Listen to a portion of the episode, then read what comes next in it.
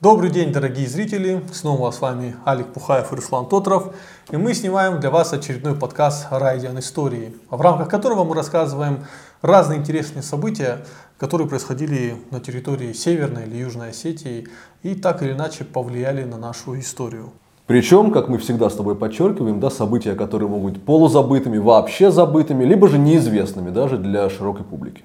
Безусловно, чтобы вам было в первую очередь интересно. И сегодня мы поговорим, расскажем точнее вам историю о том, как в 98 году э, во Владикавказе был похищен Винсент Каштель. Вам эта фамилия, скорее всего, ни о чем не скажет.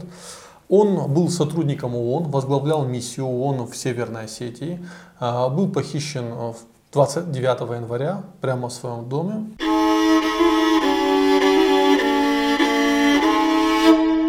Винсент Каштель был похищен во Владикавказе 29 января 1998 года. Четверо преступников подстерегли француза в подъезде дома, где он снимал квартиру, заставили сесть в автомобиль и вывезли на окраину города. Двое суток похищенный провел в гараже, а затем преступники вывезли его за пределы Северной Осетии и продали в Чечню полевому командиру Арби Бараеву за 200 тысяч долларов. В свою очередь, Бараев потребовал за освобождение Каштеля уже 5 миллионов долларов. Сотрудник ООН был освобожден в декабре 1998 года в результате спецоперации МВД на территории Сунжского района Ингушетии. Давай начнем, знаешь как, сразу. В итоге, э, здесь очень интересный момент. Его освободили в результате спецоперации или все-таки за него заплатили деньги? Это отличный вопрос. Надо сказать, что я устал уже из выпуска в выпуск это повторять. Но я и об этом снимал сюжет. Это был мой третий месяц работы журналистом. Руслан, именно информ. поэтому ты в этой студии, да? Да, да, да, мы историю помню прекрасно. Мы, то есть это был мой реально третий месяц работы, и мы снимали для федеральных каналов эту историю. Он жил на проспекте Куста в районе 26-й школы. А, охраняли его тогда чоповцы, кстати. То есть mm-hmm. это не были какие-то специально обученные сотрудники ООН, не были какие-то, скажем так, французские или чьи бы то ни было спецназ, это были чоповцы североосетинские, его охраняли. Винсан Каштель, по официальной версии, это история супер интересная, мы сейчас будем говорить о деталях, но отвечаю на твой вопрос. По официальной версии э, нашей российской, Винсан Каштель был освобожден в результате тщательно спланированной специальной операции безо всякого выкупа. По версии, которая, э, скажем так, э, очень неофициальная, но очень правдоподобная, банда Арби Бараева свои несколько миллионов. Они просили 5, судя по всему, 3 миллиона долларов им удалось выручить. И история эта интересна тем, что с большой долей вероятности в, в этих финансовых транзакциях участвовал сюрприз. Сюрприз? Борис Березовский? Борис Абрамович Березовский, который в те годы, как ты и наши зрители прекрасно знаете, был одним из главных вот этих передаточных звеньев между официальной Москвой и сначала официальные, а потом уже неофициальные Ичкерии. Давай тогда начнем сначала. Его похищают. Почему? Начнем с того, что это за день. Да. Ну вот ты мне скажешь, ну хорошо, 29 января 98 года, от чего ты привязался к этой дате? А она знаменательная. Что было 29 января 98 -го? Я сюжеты тогда не снимал, поэтому не знаю. Это был день инаугурации только что избранного президента Северной Осетии Александра Засохова. Я не выстраиваю сейчас конспирологию здесь никакой, но это просто было очень символично, что днем была инаугурация в Осетинском театре, как сейчас я это помню, угу. которую мы тоже снимали, а вечером Каштеля похищают. Ну, слушай, в этом есть э, логика, потому что скорее всего, все, силовые, все силовики были э, сконцентрированы в Остинском театре, чтобы, не дай бог, не сорвалась инаугурация. И в этот момент было понятно, что они не смогут оперативно отреагировать на информацию. То есть, в принципе, э, момент был выбран удачно. Но зачем похищать э, главу миссии э, ООН? Надо понимать, чем занималась эта миссия. Я вот важный момент. Это, это есть такая организация управления Верховного комиссара ООН по делам беженцев. А, года с 93-го, в начале 93-го, насколько я помню, эта структура появилась на Северном Кавказе. Они базировались, квартировали в Северной Осетии, но фактически а, миссия УВКБ ООН угу. имела а, ареалом своей жизнедеятельности весь Северный Кавказ. Опять-таки, возвращаясь к тому, чем мы тогда как журналисты занимались, я с ними ездил в лагеря беженцев, например, в Ингушетию.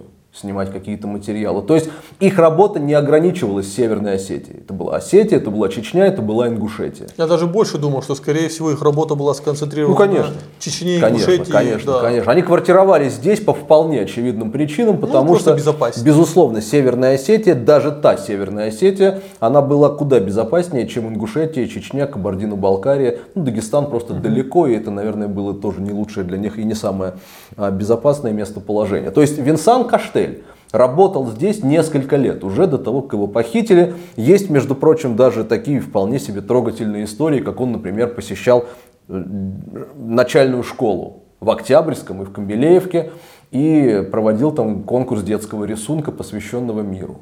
Ну, то есть они выполняли различные программы э, гуманитарные. То есть вот весь функционал у ВКБ ООН. Давай к деньгам. Какой Давай к был деньгам. бюджет? Каков был бюджет? А по оценочной информации, э, ежегодный бюджет э, Северокавказской миссии ООН э, составлял 5 миллионов долларов. То есть на эти деньги должны были обустраиваться беженцы, перевозиться беженцы и перемещенные лица. То есть, в принципе, э, расчет тех, кто похищал Каштеля, мне абсолютно понятен. Ну, расчет Арби Бараева, который потребовал ровно 5 миллионов долларов. То есть отдайте мне весь Извини, не тех, кто бюджет. похищал. Расчет тех, кто похищал, это а, а, они похищали Каштеля. Ну, пойми меня сейчас правильно за э, за бутылку водки. Я в сравнении с тем, э, что попросил Арби Бараев. Они похитили Каштеля ради быстрой наживы, видимо, руководствуясь э, такой школой мысли, он значит деньги есть. Но Арби, Арби Бараев уже просил прям миллион. Подожди, как ты, ты думаешь, они по своей инициативе пох- похитили или же заказ был? Это очень, это, это история, у которой в любом случае доказательства не будет. То, что мы знаем сейчас, это то, что похищение Винсана Каштеля войдет, э, и прости мне мое ерничание, я полагаю, что это, это на самом деле посыпание головы пеплом сейчас. Поэтому я ерничаю, чтобы хоть как-то скрасить эту очень невеселую историю.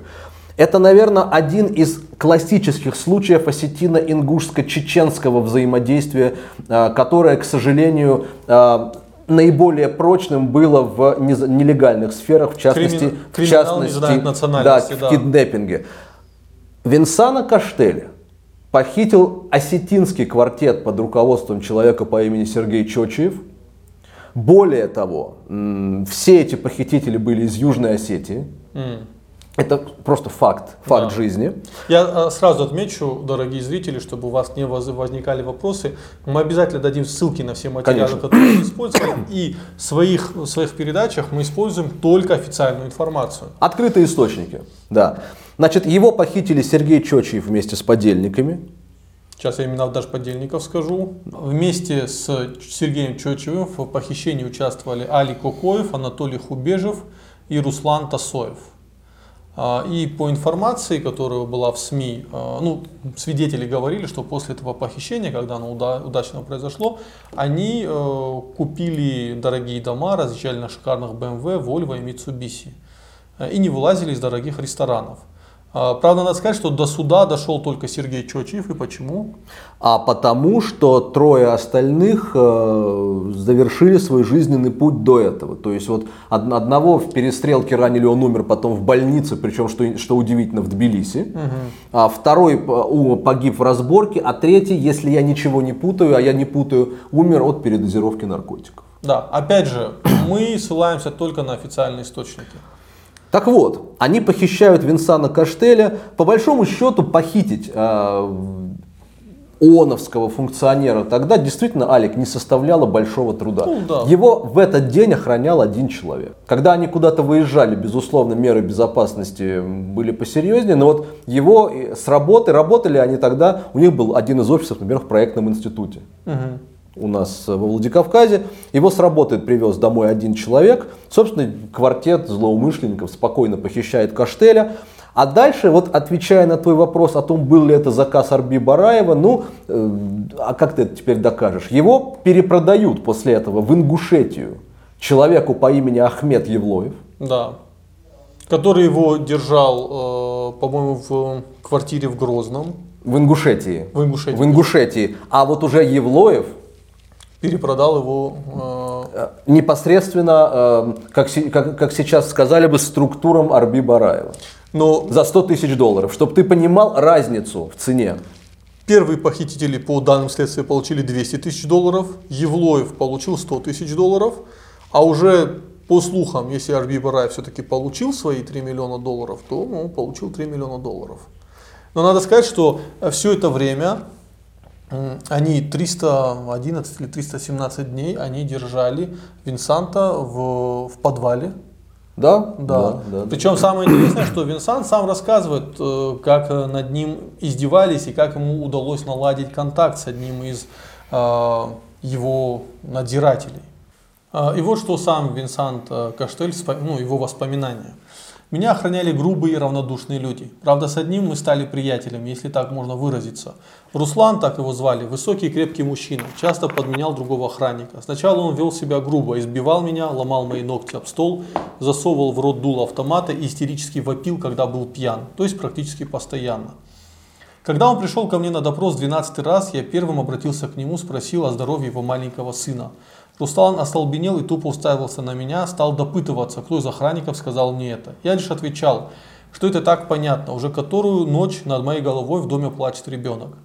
Руслан хмыкнул и признался, что его маленький сын действительно болен, но он уже не может найти хорошего врача и беспокоится. У меня, конечно, нет медицинского диплома, но пригодился опыт отцовства. По симптомам у мальчика, по-видимому, было пищевое отравление. Я посоветовал что делают обычно в таких ситуациях. Руслан сосредоточенно слушал меня, а потом мы еще долго беседовали о детях, их болезнях и воспитании. С тех пор Руслан никогда больше не трогал меня, а ведь я проявил всего лишь немного человечности. Фактически он находился в абсолютно адовых условиях, учитывая, что вот этот Руслан творил с ним, mm. и его он вспоминает еще с теплотой. Э, что творили другие охранники, это вообще ужас. Он не видел ни света, его первый день только хорошо накормили, а потом он просто находился в подвале. Да. Потом операция по его освобождению. А, в ходе операции, по воспоминаниям самого Винсанта, когда они ехали, а, просто он услышал выстрелы, и один охранник сбоку упал, он понял, что он мертв, а, второй убежал. И так его освободили. Вопрос, если же все-таки за него передали деньги, зачем нужна была перестрелка? Алик, это очень, еще раз, это история концов, которые, конечно, найти уже невозможно. Сам Каштель а, в немногочисленных, я должен заметить, интервью по этому поводу, одно из которых, кстати, вышло всего пару лет назад. Угу. Всего пару лет назад. А, он, и мы, мы, кстати, покажем обязательно, как он выглядит сейчас. А, он говорил, что деньги, дескать, скорее всего, заплачены не были, но вот, возможно, сказал Каштель, российские власти освободили пару ичкерийских преступников, которые где-то там сидели. Юсуп Сосламбеков был такой общественный деятель, он возглавлял в 90-е годы Конфедерацию народов Кавказа, напротив, всегда настаивал э, на том, что, безусловно, фактор выкупа сыграл одну из главных ролей. Интересно, кстати, воспоминания самого Александра Засохова, mm-hmm. о инаугурации которого мы с тобой уже сказали. Так вот, э, второй президент Северной Осетии, помимо того, что всегда подчеркивал о том, что высокие европейские чины и его лично всегда просили содействовать этой истории. Засохов, как мы знаем, по дипломатической линии определенный вес, конечно же, имел. И, более того, в силу своей той самой дипслужбы в былые годы, он с ООНовскими структурами так или иначе, конечно, контакт э, у него был. Он рассказывал, что вот однажды был момент, когда спецоперация по освобождению Каштеля, первая и неудачная, довольно тоже такой малоизвестный фактор, она практически увенчалась успехом. Каштель был в зоне прямой видимости, как сказал э, позже Засохов, но что-то пошло не так.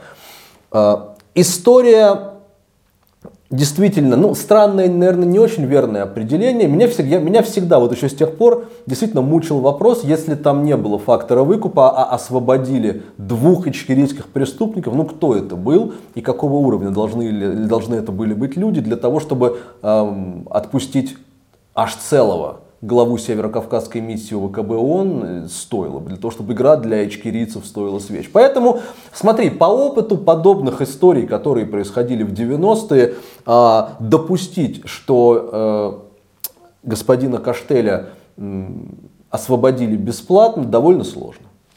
Ну, э, Каштель, да, как ты говорил, он сам говорит, что, судя по всему, похитителей что-то пошло не так, и выкуп не был заплачен. Русские власти заключили с ними сделку и, может быть, отпустили двух преступников, сидевших в федеральной тюрьме до моего освобождения в качестве жест, жеста доброй воли. Кроме того, они пообещали заплатить выкуп, но вместо обмена провели захват.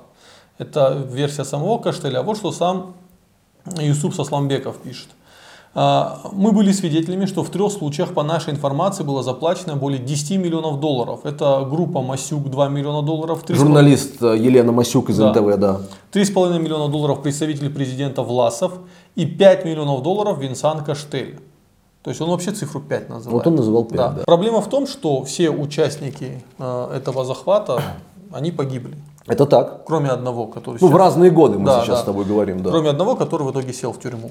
Э, И точно мы уже никогда ничего не сможем узнать. Более того, убит и Сосланбеков Юсуп, кстати, даже Да. он убит. Ну, не связано никак с этим делом, просто.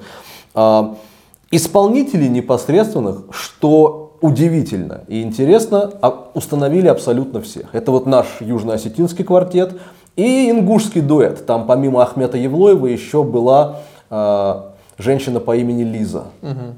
Она, ну, тут подельница просто. Да, она просто дю- Да, да, да, да, да. в квартире. И вот интересный момент, я думаю, мы с тобой сейчас покажем э, фрагмент э, сюжета 18-летней аж давности Первого канала, сюжета о том, как проходил суд над Сергеем Чочиевым здесь. И удивительная история. Вот в- это, это Верховный суд Северной Осетии. А знаешь, кто был председательствующим на процессе?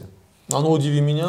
молодой еще судья Олег Ачеев, который Чочееву, которому на тот момент было 26, дали 15 лет лишения свободы. О его судьбе нет ровным счетом э, никаких известий, но фактически, если этот человек жив, то он уже вышел на свободу. Скорее всего, да, Да. это все-таки давние события. Да. А, почему мы вам рассказываем эту историю?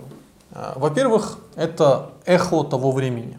Это те самые 90-е, о которых мы вспоминаем. Да, уже полное уничтожение инфраструктуры советской, Да. но при этом современная Россия только-только начала строиться. В Чечне начинается очередная кампания.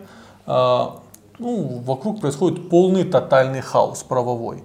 И эта история одна из многих. Э, Я думаю, каждый из вас знает, сколько людей похищали в Осетии за выкуп. Это довольно, к сожалению, это была та реальность, в которой люди жили. Каждый богатый человек э, боялся, что его дочку или его жену или его самого похитят.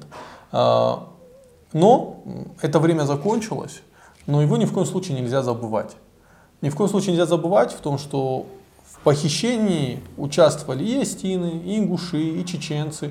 Это история без национальности, потому что у криминала нет национальности. Нам Да. часто же да, пеняют, что вот говорят, почему вы, когда рассказываете о терактах, которые случались в Осетии, подчеркиваете, что исполнителями терактов были э, ингуши. Но мы здесь подчеркиваем, э, кто был исполнителем. Вот, вот те похищения, в котором участвовали люди из трех национальностей, что только лишь подтверждает наш давний тоже да, постулат, что а вот у э, криминального бизнеса уж точно границы национальности нет, и любые возможные распри, то есть, Олег, это было через э, всего лишь 6 лет после э, четырехдневной войны, да? Да. Благополучнейшим образом бандиты наши и бандиты ингушские, а в довесок еще и чеченцы взаимодействуют для того, чтобы провернуть свои черные дела. Да. Да? Ну, такое было время. Мы ни в коем случае не оправдываем те события, а то вдруг кто все увидит. Мы просто вам о них рассказываем, а уже выводы вы можете делать сами. А ты знаешь, что сейчас с Винсаном Каштелем? Что? А, он возглавил... Он продолжает работать в ООН, и он теперь возглавляет все управление Верховного комиссара ООН по делам беженцев в Европе. То есть это очень серьезная позиция, и это такой поступательность, такой рост. Он ведь э, карьерный ООНовец, он с середины 80-х. Ему сейчас э, 60. И вот он всю свою карьеру, то есть он почти 40 лет скоро будет, как он работает в ООН. Представь себе. Да. Он был везде, он был в диком количестве горячих точек. И очень и очень интересный персонаж. Ну, мы желаем ему счастья, здоровья, и чтобы с ним таких событий больше никогда не происходило. Все-таки этот человек делал много хорошего. Да, конечно. Да, и я уверен, он многим помогал. Я знаю многих людей, которым миссия ООН в те годы реально помогала. Да. И люди благодаря этому выживали. Поэтому помните хорошие дела и не участвуйте в похищениях людей. По возможности. Да. Пока. Всего хорошего.